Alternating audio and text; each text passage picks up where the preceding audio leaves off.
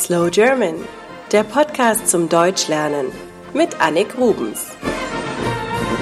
Ja, da legst du nieder. In Deutschland gibt es ein Dilemma für Eltern. Kommt denn nun der Weihnachtsmann und bringt die Geschenke oder ist es das Christkind? Ich habe mir beide Figuren für euch genauer angeschaut und werde sie hier vorstellen. Fangen wir mit dem Weihnachtsmann an. Er bringt den Kindern in Norddeutschland die Geschenke und auch in vielen anderen Ländern der Welt, vor allem in evangelisch geprägten Regionen. Der Weihnachtsmann ist ein freundlicher alter Mann mit einem langen weißen Bart. Er hat einen roten Mantel an und eine rote Mütze und er trägt die Geschenke in einem großen Sack mit sich herum. Diese Geschenke bringt er den Kindern an Heiligabend, also am 24. Dezember. Und ganz klar, nur brave Kinder bekommen ein Geschenk. Wie genau der Weihnachtsmann sich in Deutschland fortbewegt, weiß ich leider nicht. Ich habe ihn noch nie gesehen. Aber angeblich hat er auch hier einen Schlitten, der von Rentieren durch die Lüfte gezogen wird. Das ist ein weiter Weg vom Nordpol bis nach Deutschland. Ihr merkt schon, mit dem Weihnachtsmann kenne ich mich nicht besonders gut aus, denn er hat mir noch nie ein Geschenk gebracht. Zu mir kam immer das Christkind, das hat hier in Bayern das Beschenken übernommen. Es muss aber auch die Kinder in Österreich, der Schweiz, in Ungarn, Tschechien und anderen katholischen Regionen beschenken. Viel zu tun.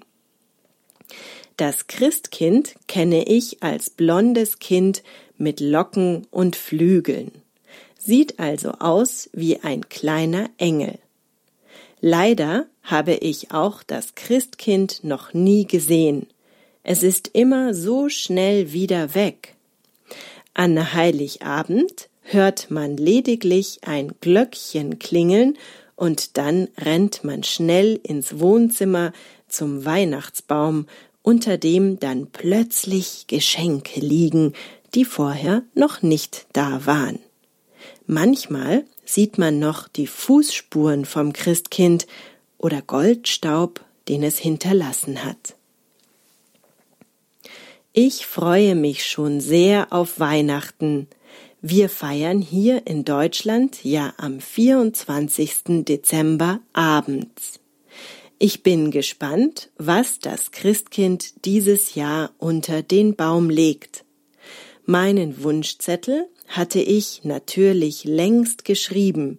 Den kann man hier in München im Rathaus am Marienplatz einem schönen jungen Engel geben, der die Wunschzettel dann an das Christkind weiterleitet.